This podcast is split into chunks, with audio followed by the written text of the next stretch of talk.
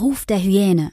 Der Kampfsport-Podcast wird Ihnen präsentiert von Hyena Style Martial Arts, der Anbieter für Krav Maga in Gelsenkirchen.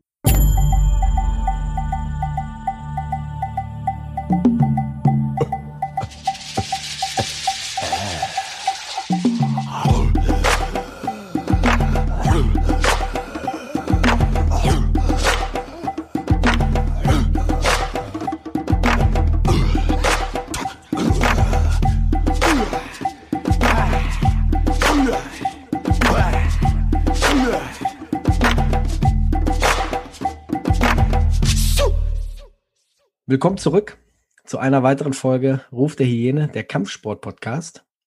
Mein Gast heute hat mehr Edelmetall zu Hause in ihren Vitrinen als so mancher Rapper, würde ich jetzt mal behaupten. Ähm, 58 Medaillen, wenn ich richtig gerechnet habe. Kann sie mich vielleicht gleich korrigieren. Die ganzen Wettkämpfe jetzt hier aufzuzählen, wäre jetzt ein bisschen lang und würden An Zeit in Anspruch nehmen. Die letzte Medaille, Bronze bei der World Championships 2019 in Tokio und bald Teilnehmerin bei den Olympischen Spielen 2021 in Tokio. So, und jetzt werde ich einmal von Deutsche ins Polnische wechseln und ich hoffe, äh, die Aussprache ist richtig. Vitami Cześć Martina Traidos. Herzlich willkommen. War richtig? Hi, ja, fast richtig. Vitam wolltest du wahrscheinlich sagen. Mhm. Und es hat sich ein bisschen angehört wie Vitamine. Also. Aber äh, ja, vielen lieben Dank für die schöne Begrüßung. Ja. Und ähm, dass ich so viel Edelmetall zu Hause irgendwo rumliegen habe, wusste ich gar nicht. Aber kommt doch hin, oder nicht? Ich hatte, ich hatte Bestimmt deine, über hatte, die Jahre, ja. Ja, ich hatte deine äh, Medaille mal so ein bisschen so über den Daumen grob zusammengerechnet und kam so auf 58 jetzt. Der, die letzte, der letzte Wettkampf war aber, war, war ich richtig, Bronze bei der World Championship? Mm, nee, das stimmt gar nicht. Ähm, mein letzter Wettkampf war im November, das war die EM. Okay. Also 2020 und da habe ich auch Bronze geholt. Sehr gut. Martina Treidos Hört sich so ein bisschen äh, spanisch an, der Nachname, aber für die Leute, die gerade verstanden haben, äh, in welcher Sprache ich dich äh, begrüßt habe, äh, du, du bist in Polen geboren. Genau, ich gebürtig, genau, gebürtig komme ich aus Polen. Mit ganzen drei Monaten bin ich ausgewandert. Alles klar, aber Polnisch sprichst du?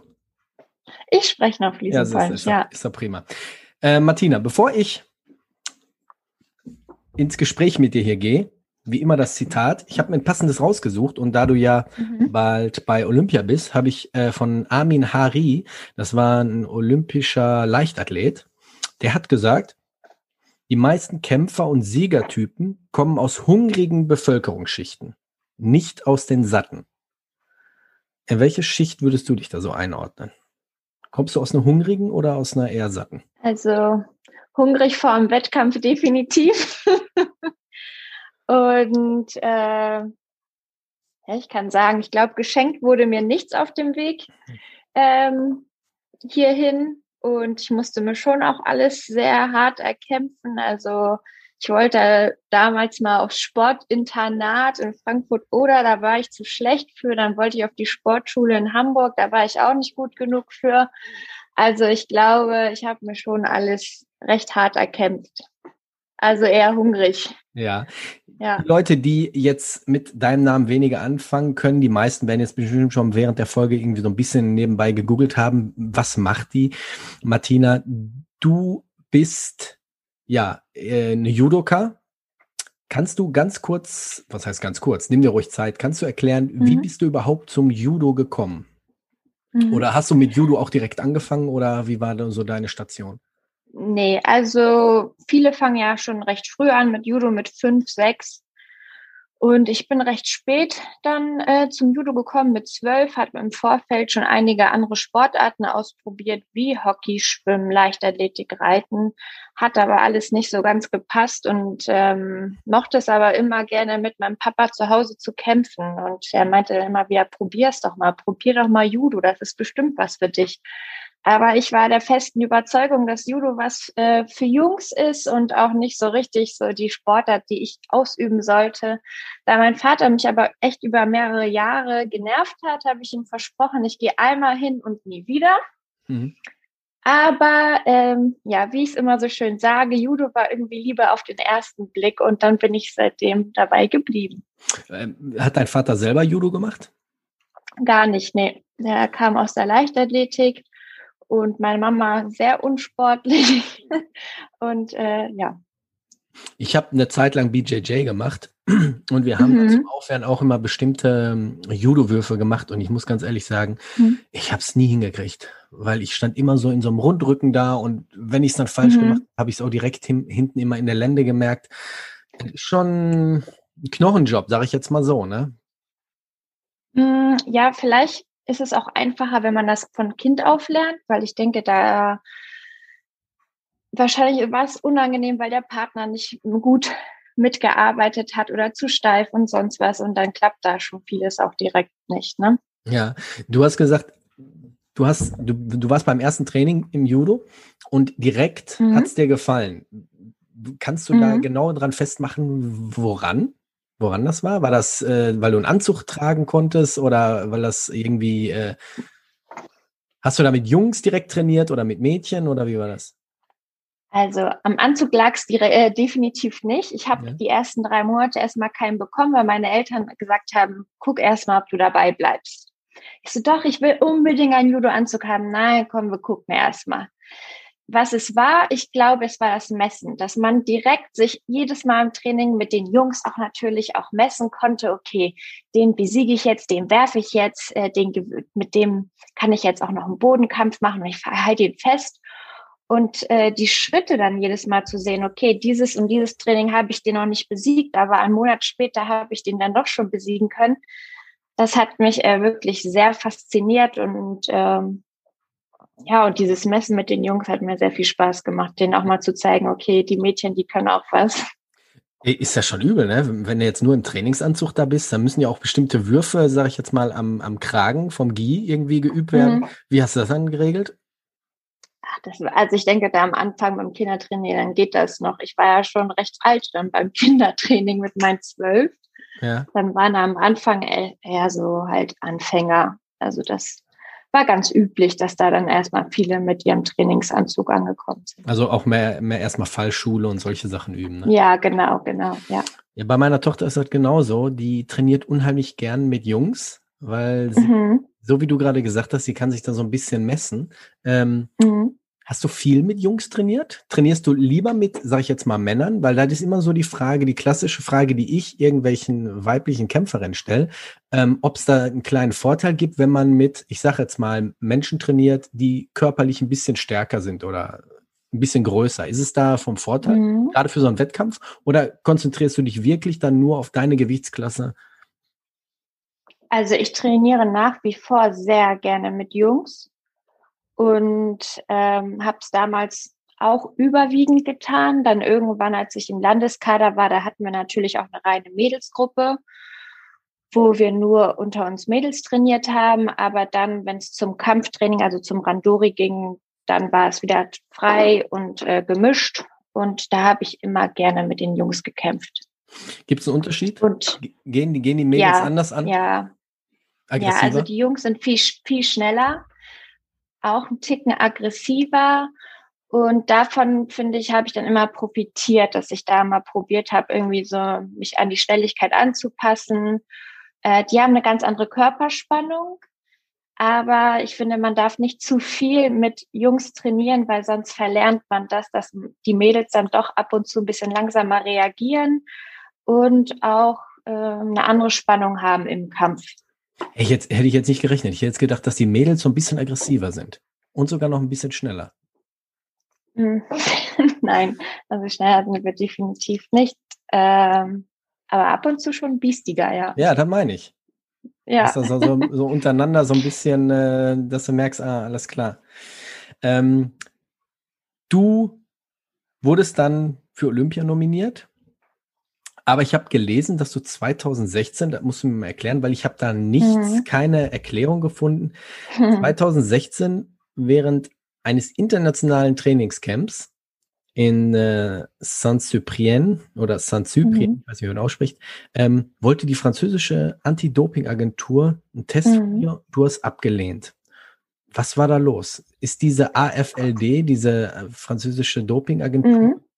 Ist die nicht mehr für, ich sag jetzt mal, äh, für, für, die Fahrradbranche da, für die Leichtathletik? Habt ihr mhm. in Judo nicht eine eigene? Nee, die ist dann für alle, das ist äh, das Pendant zur NADA in Deutschland. Ja. Das war so, wir waren kurz vor den Olympischen Spielen im internationalen Trainingslager in Saint-Cyprien in Frankreich und ich glaube, es war zwei Monate vor den Olympischen Spielen. Die Frau ist mit einem Papierschnipsel angekommen und hat gesagt, hier die, die und die und die, die kommen jetzt mit zur Dopingkontrolle. Und ich habe das beim Trainer gesagt, ich muss zur Dopingkontrolle, ist eigentlich was ganz Normales im mhm. Ausland, aber es ist eigentlich nicht so häufig, dass wir vom, von den anderen halt kontrolliert werden. Und dann hat er gesagt, ja, hat sie einen Zettel vorliegen oder hat die irgendeinen Nachweis, dass du jetzt offiziell kontrolliert werden sollst. Und ich so, nee, mein Name steht auf diesem Papierschnipsel drauf. Mhm. Schon sehr komisch. Und dann hat er halt gesagt, gut, warte, ich rufe mal bei der NADA an, was die eigentlich vorweisen muss, dass die offiziellen Tests mit uns durchführen kann. Und dann haben ihr wirklich ähm, Papiere gefehlt. Und normalerweise ist es in Deutschland so, sobald man mehr als eine Person kontrolliert, müssen mindestens zwei Kontrolleure dabei sein. Die wollte aber irgendwie zehn Mädels kontrollieren, war aber ganz alleine. Und das entsprach halt schon mal nicht unseren Regularien. Mhm. Und demnach hat dann mein Bundestrainer weiter sogar noch ähm, bei der IGF, also beim Internationalen Judo-Verband, angerufen, gefragt, ist das jetzt regelkonform? Was müssen wir machen? Ihr haben dann bestimmte Papiere gefehlt. Deshalb haben wir gesagt, gut, so machen wir die Dopingkontrolle nicht. Irgendwie wollen wir jetzt auch nicht kurz vor Olympia irgendwas riskieren, dass da jetzt irgendwie was nicht stimmt. Mhm. Und das war dann aber halt mit der NADA und auch mit dem Internationalen Judo-Verband abgeklärt, dass äh, das so nicht regelkonform ist. Gut, dann hat natürlich der französische Verband daraus sein Hype gemacht und gesagt, hier, die und die Sportlerin haben die Dopingkontrolle verweigert und eigentlich waren wir sechs internationale Sportler, die gesagt haben, wir machen das nicht und die sind irgendwie nach dem Essen wieder zurückgegangen und haben dann doch teilweise die Kontrolle gemacht, was eigentlich in Deutschland auch gar nicht mehr gehen würde. Also die waren ja dann währenddessen nicht mehr unter Aufsicht. Also es wäre in Deutschland keine legitime Kontrolle mehr gewesen. Und demnach gab es dann so ein bisschen Publicity in Frankreich in den Medien aber zu dem durftest, Thema. Aber du durftest an dem äh, Turnier trotzdem teilnehmen? Nee, das war nur ein Trainingslager. Wir waren nur Ach so, nur Trainingslager. Da. Okay. Ja, bei genau, diesem Trainingscamp ja. durftest du trotzdem weiter teilnehmen. Ja, ja, das war alles ganz okay. Es war ja auch alles abgeklärt. Es war jetzt nicht so, ich mache das nicht. Ich wollte ja ursprünglich auch die Kontrolle machen. Das ging ja nicht darum. Es ging einfach nur darum, dass ich bin mir nicht mehr genau sicher, aber kurz vor Olympia hätte die von der WADA oder vom Olympischen Komitee ein Schreiben haben müssen, dass sie mich da vor Ort kontrollieren darf. Und wir haben uns da halt abgesichert.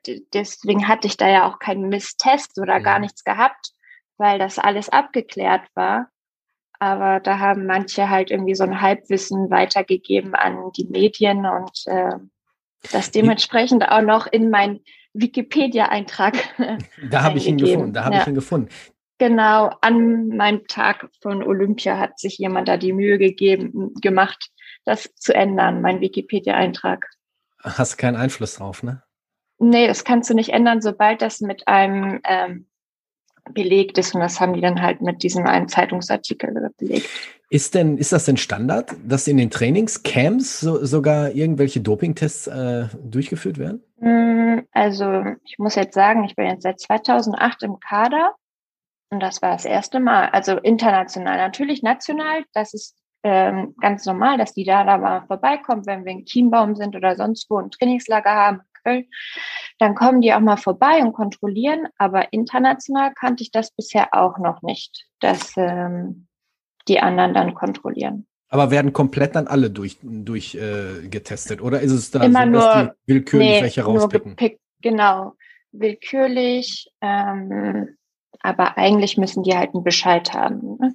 Also nicht du, ganz willkürlich. Du sagst, du bist jetzt seit 2008 im Kader. Sind die Versuche mhm. im Judo, was Doping angeht, hoch? Weil die meisten mhm. Dopingversuche oder Doping-Sachen, die man immer so hört, sind entweder ja bei, bei, der, bei der Fahrrad, bei den Fahrradleuten. Mhm. Also ich würde mal sagen, so mega viele Versuche hatten wir jetzt nicht. Ist ja, also kein, glaub, ist ja auch keiner hatten, bekannt, ne? Nee, also ich glaube, wir sind recht clean. Ja. Ja. Oder was heißt recht? Recht ist jetzt vielleicht ein falscher. Also wir sind clean, würde ich jetzt mal sagen. Ne? Aber für jeden kann ich, kann ich da nicht meine Hand ins Feuer legen. Was zählt denn so bei euch unter, unter Doping? Wo du sagst, das ist schon grenzwertig. Hm, ja, Diuretika zählen ja schon dazu.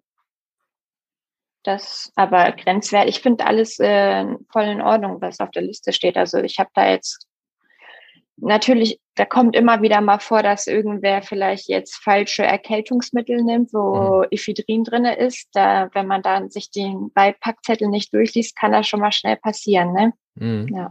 Wie, wie schwierig ist das? Also gerade, so wie du jetzt gerade gesagt hast, kurz bevor da deine Teilnahme in Olympia stand, äh, klar stand, hat da irgendeiner diese Wikipedia-Eintrag gemacht.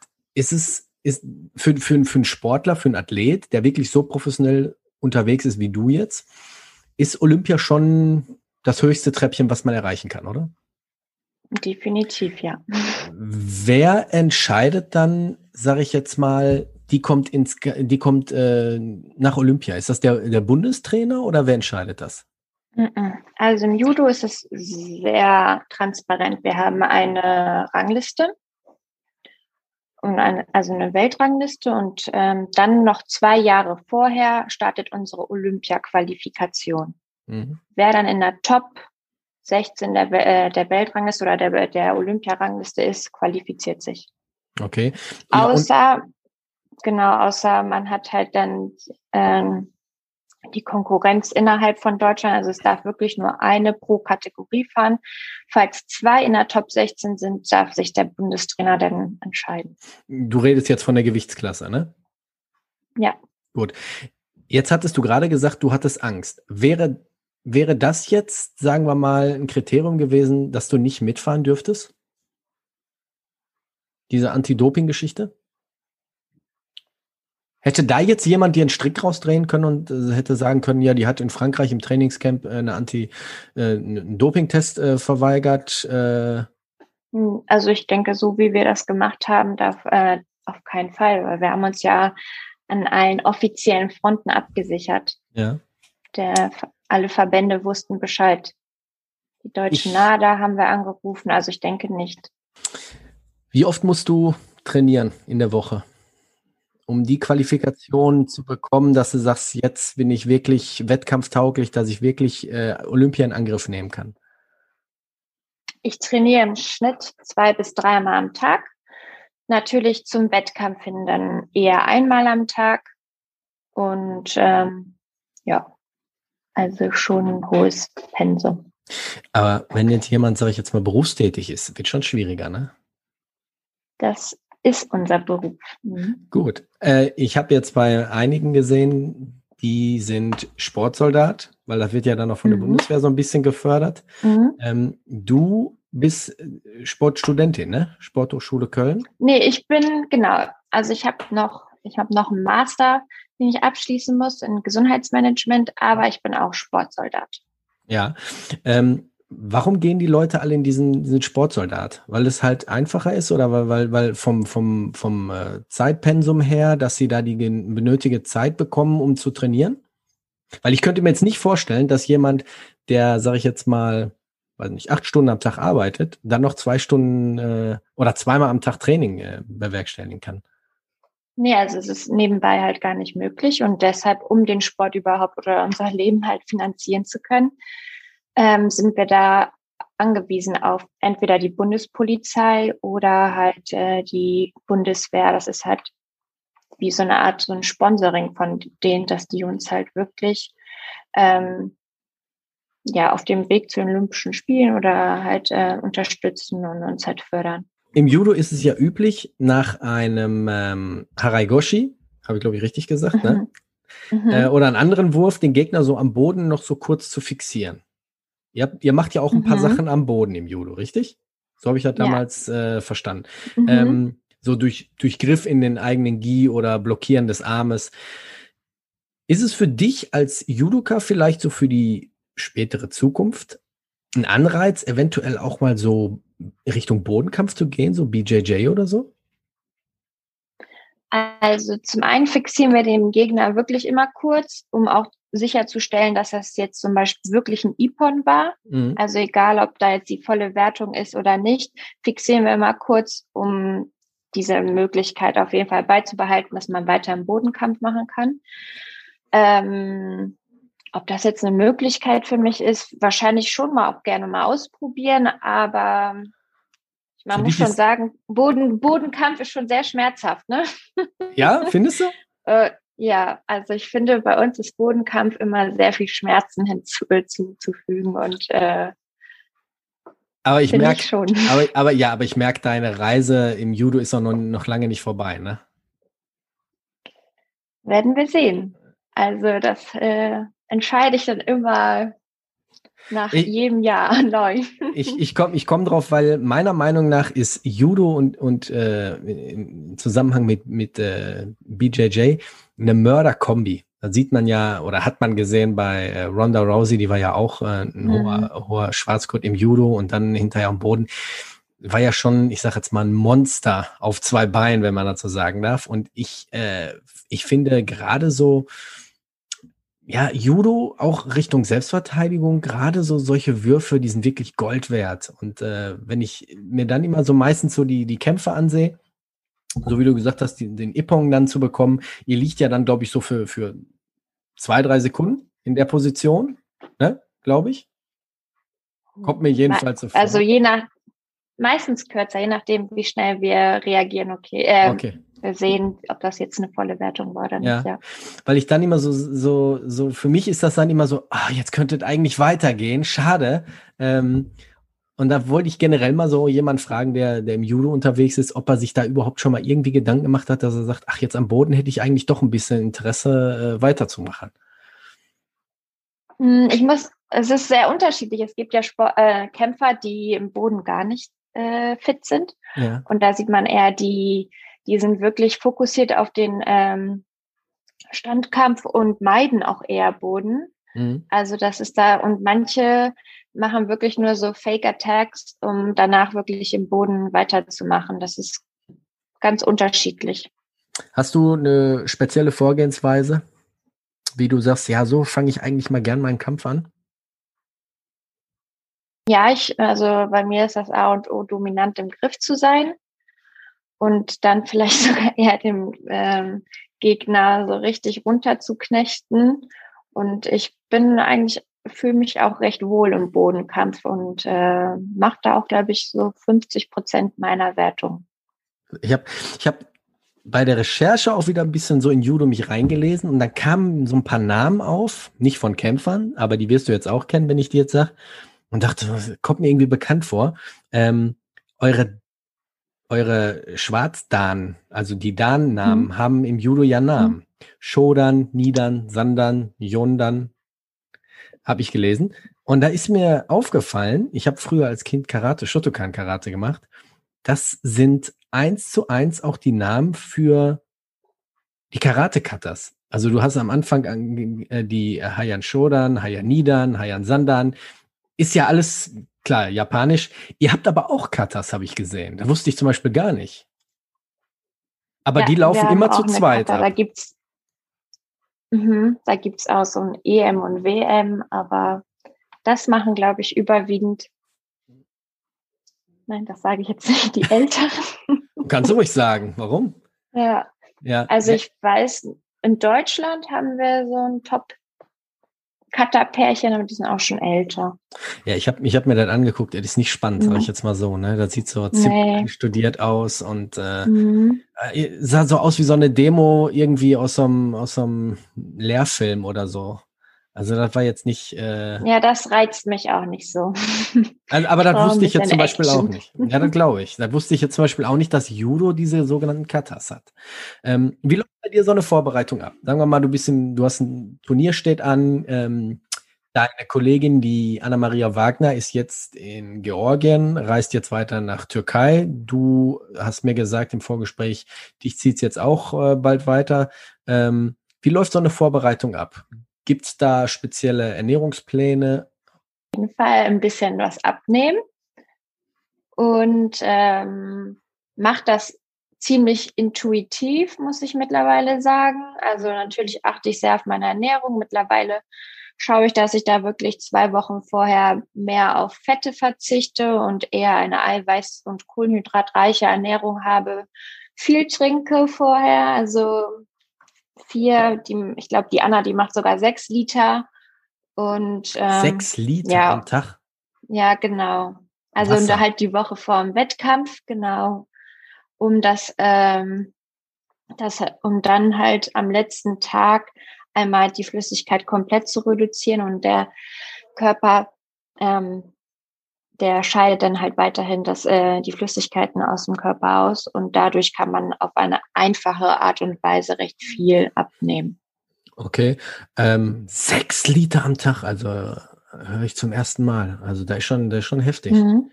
Ich zwinge mich gerade mit meinen zwei, drei Litern und wenn ich mir vorstelle, sechs Liter am Tag, da mhm. Pausen Doch, das Toilette, machen bei ne? uns, das machen bei uns relativ viele so, dass die halt wirklich sechs Liter dann halt in der Woche vor dem Wettkampf machen und dann halt, wenn angenommen Freitag Waage ist, dann lässt man, glaube ich, dann ab Donnerstag das halt dann fast komplett weg. Hm. Und wie sieht es aus so mit Konditionstraining oder Techniktraining? Wie wird da so der Schwerpunkt gelegt? Hm, also, ich muss sagen, halt die Woche vor dem Wettkampf werden meine ganzen Einheiten ein bisschen kürzer, nicht mehr so lange, zwar noch intensiv, aber halt wirklich nur gezielt über eine Stunde. Und ähm, ich mag es lieber vor dem Wettkampf nicht mehr so viel Judo zu machen, dass man wirklich hungrig dann ist äh, mhm. für den Wettkampf. Dann nur noch kurze, spritzige Einheiten zu machen. Ähm, ja, nochmal kraftmäßig auch noch. Also eigentlich ist von allem was dabei jeden Tag ähm, auch ein bisschen Ausdauer natürlich auch vom, um vom Gewicht runterzukommen, eine Krafteinheit, eine Schnelligkeit-Einheit, Judo, aber alles nicht mehr so wie in der Vorbereitung im Vorfeld. Ja. ja. Jetzt habe ich ja, ich glaube, letzte Woche oder Anfang der Woche gelesen, dass Tokio 2021 soweit safe ist, ne? Mhm. Davon gehe ich aus. Wann, äh, wann geht's da für euch in die spezielle Vorbereitung, weil du bist ja jetzt die nächste Zeit auch erstmal wieder auf anderen mhm. Turnieren unterwegs. Wann gibt es da schon so ein, so ein Date, wo, wo, wo ihr wisst, alles klar, ab jetzt müssen wir uns so ein bisschen auf Olympia vorbereiten? Oder wird das alles also, in Japan dann stattfinden? Nein, nein. Also wir beginnen jetzt sogar schon mit unserer ersten Etappe nach den Wettkämpfen. Wir fahren nach La Palma ins Condi Camp. Mhm. Ähm, da machen wir in zwei Wochen wirklich alles nur Ausdauer, Kraftausdauer, ähm, Ausdauer auf den Fahrrädern, Rad, alles Mögliche. Das ist sozusagen unsere erste Vorbereitungsetappe und danach wird das alles ein bisschen spezifischer. Wir müssen jetzt schauen, wie gut wir natürlich jetzt international mit den Gegnern uns da vorbereiten können. Normalerweise profitieren wir sehr viel davon, dass wir einfach uns international halt mit äh, kämpfen ähm, da weiß ich noch nicht, wie das jetzt Corona-bedingt sein wird. Und ja, also wir fangen schon frühzeitig an mit der Vorbereitung. Wie bereitest du dich so innerlich vor? Sagen wir mal, die Kondition stimmt, die Techniken stimmen, du fühlst dich fit. Äh, jetzt weißt du aber, gleich ist es soweit. Also ich kenne es von, von meinen Wett Wettkämpfen früher, sag ich mal Amateur dass kurz davor ich, ja, es hat, ging mir das Herz wirklich bis zum Hals. Wie, wie ist es bei dir? Ist, ist, ist die Aufregung auch so hoch? Und wenn ja, wie kriegst du dich da nach unten geregelt? Dass du sagst, so, jetzt muss ich den mhm. Puls Sprechen wir jetzt unmittelbar vor dem Wettkampftag oder schon die Unmittelbar vor dem Wettkampf. Unmittelbar vor dem Wettkampf. Unmittelbar, okay. Also meistens kriege ich mich da morgens noch gut kontrolliert, da ist noch alles in Ordnung. Ähm, ich gucke mir wirklich immer morgens nochmal so Motivationsvideos an, meistens nochmal ein Video, wie ich schon mal gewonnen habe, visualisiere auch nochmal, die erste Gegnerin kenne ich dann ja schon immer. Ich gucke mir wirklich auch immer nur die erste Gegnerin an, um dann nicht so weiter zu denken, ja, danach kommt die und die und die. Mhm. Und dann visualisiere ich mir einmal konkret, wie ich gegen sie gewinnen möchte. Ich finde, das hilft einem extrem, weil man weiß, was auf einen zukommt.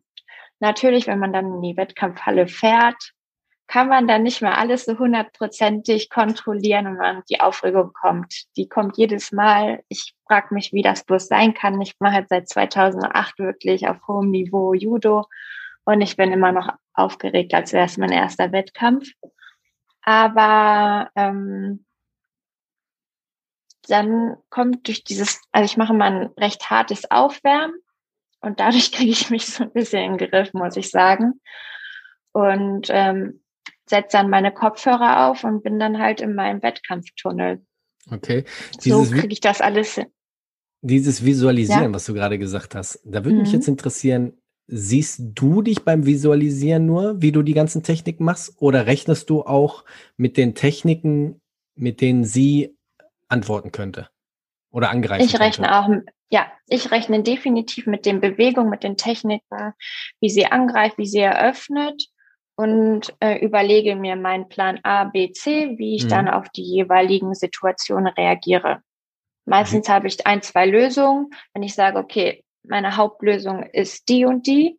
Wenn das nicht funktioniert, mache ich das und das. Und ähm, dann habe ich sozusagen meine zwei Marschrouten. Ja. Ja, wie Schach, wie Schachspielen, ne? So ein bisschen. Dann setzt du deine Kopfhörer auf und jetzt kommen wir zu was, mhm. was habe ich auch im Vorgespräch dir schon ange, äh, angeteasert. Ich habe deine, du hast irgendwo mal deine Spotify-Playlist fürs Training mhm. bekannt gegeben. Da sind, ich habe mir jetzt sechs rausgeschrieben, wollte fragen, ob die noch aktuell sind. Die Nummer eins bei dir oben auf der Trainings-Playlist, wäre ich nie im Leben drauf gekommen, dass jemand das hört fürs Training. Und zwar ist das Shaggy mit Mr. Bombastic. ist das noch aktuell? Das ist wirklich nicht mehr aktuell, aber ich, ich glaube, die Liste, ja. die hatten wir, da hatten wir, glaube ich, auch ein Condi-Camp in Sierra Nevada und da fanden wir das irgendwie alle total cool, als wir das im Kraftraum gehört haben. Rihanna, Bitch Better Have My Money. Ist das auch noch bei dir drin in der Liste? Ja? Ab und zu höre ich das sogar kurz vorm Kampf, dann denke ich mir so, okay, okay. jetzt geht's los. Dann kommt eins, da bin ich voll konform. Notorious B.I.G. mit Juice. Geht immer. Ähm, ist aber, ist, ist das wirklich so ein, so ein Lied, was sich motiviert? Das ist mehr so ein Chill-Lied, oder? Ich meine, das war jetzt eine Kraftraum-Playlist. Da dann okay. die bunte Mischung macht's einfach. Ja, gut, gut. Jeder, jeder Mensch ist äh, verschieden. Tiger mit 101, One of One. Chris Brown mit Privacy und Drake, Nice Forward. Und dann hast du was gesagt, da bin ich ja fast vom, vom Stuhl gefallen. Da hast du gesagt, Heavy Metal ist a No-Go. Ja. ja, das ist so gar nicht meins. Echt nicht? Es gibt. Damit kann ich gar nichts anfangen, nee. Es gibt, es, es, gibt, es gibt ja ein Zwischending, da wird mir jeder äh, zustimmen. Mhm. Und zwar, ich weiß nicht, ob ihr die Band schon gehört, dass die, die wollte eigentlich eine Reunion-Tour feiern, aber äh, auf Coachella, aber Corona kam dazwischen. Und zwar ist das die Platte, wo ich sage, die kannst du hören und da kannst du von mir aus 40 Grad Fieber haben, aber wenn ich die Platte höre, bist du sofort oben auf was Motivation angeht. Rage Against the Machine. Hast du davon schon mal gehört? Leider nein, sorry. Wahrscheinlich, wenn ich das höre, dann erkenne ich es, aber. Das stimmt alles, das stimmt ähm, alles. Das stimmt alles. Aber so, siehst du, so, so sind die, so sind die Leute, die sind alle verschieden. Ne? Ich äh, könnte jetzt auf, nur auf BIG Juice, da könnte ich vielleicht äh, sagen, okay, verstehe. Ja, die Liste ist in der Tat nicht mehr so, die Liste ist nicht mehr aktuell. Okay. Ich glaube, das war irgendwie 2017 oder so. Unsere Kraftraumcharts. Aber hey, wenn sie dich zum Erfolg und zum Sieg führen, ne, was soll's? Und vor dem Wettkampf ist das auch, habe ich auch noch mal eine andere. Ja, was hast du da? Sag mir nur die ersten Oder? drei. Ähm, mh, hm, warte mal, also meistens höre ich äh, Michael Jackson, They Don't Care About Us. Okay. Und äh, das ist, geht immer. Dann höre ich Black Skinhead. Das höre ich auch immer. Ist von Eigentlich Kanye, die beiden im, im äh, ist von genau, Kanye West. Kanye ne? West. Ja, ja. Das höre ich eigentlich genau mal, bevor ich auf die Matte gehe. Das heißt, das wirst du dann äh, dieses Jahr auch in Japan hören. Ich äh, wünsche dir auf jeden Fall, dass du wieder mit Edelmetall nach Hause kommst. Wie stehen die Chancen? Hast du dir schon mal so die, die Gegner so ein bisschen ausgemalt und äh, schon mal ein paar Informationen reingeholt mhm. oder stehen die noch nicht fest? Also die Gegner, die stehen eigentlich so gut wie fest. Da wird sich nicht mehr viel tun in der Weltrangliste. Es wird ähnlich sein wie 2016. 2016 war ich sehr davon überzeugt, dass ich zu den Spielen fahre und eine Medaille mache. Diesmal denke ich mir so, okay, ich möchte, natürlich ist die Medaille mein Ziel und sie fehlt auch definitiv noch in meiner Vitrine, aber Kampf, ein Kampf nach dem anderen und mal sehen, was dabei dann rauskommt. Ist richtig so. Ich drücke dir auf jeden Fall alle Daumen. Bei dir geht es jetzt die nächste Zeit weiter nach Türkei, richtig? Genau, nächste Woche geht es weiter in die Türkei und ähm, da zum Grand Slam. Noch ein paar Punkte sammeln? damit Gut. sich eventuell also der Weltranglistenplatz nochmal ändert. Sehr schön. Dann wünsche ich dir auch da viel, viel Erfolg, viel Spaß. Komm auf jeden Fall auch gesund wieder. Und ähm, wie gesagt, äh, ich drücke dir die Daumen und ich werde dich verfolgen, äh, sei es auf Instagram oder in den äh, Judo News, die ich jetzt abonniert habe. Ähm, wenn Leute dich finden wollen auf Instagram, wie ist da dein Name? glaube, martina.treidos. Gut. Ich verlinke dich ansonsten hier in dieser Folge. Dann können die Leute einmal sehen, äh, wie unsere ja, deutsche Judoka sich in äh, Japan macht. Ich danke dir für dieses Interview. Danke dir, dass du Zeit genommen hast. Wir haben eigentlich schon ja, fast 9 Uhr abends. Ähm, ja, ich wünsche dir, wie gesagt, eine schöne Reise und äh, viel Erfolg auf all deinen Wettkämpfen.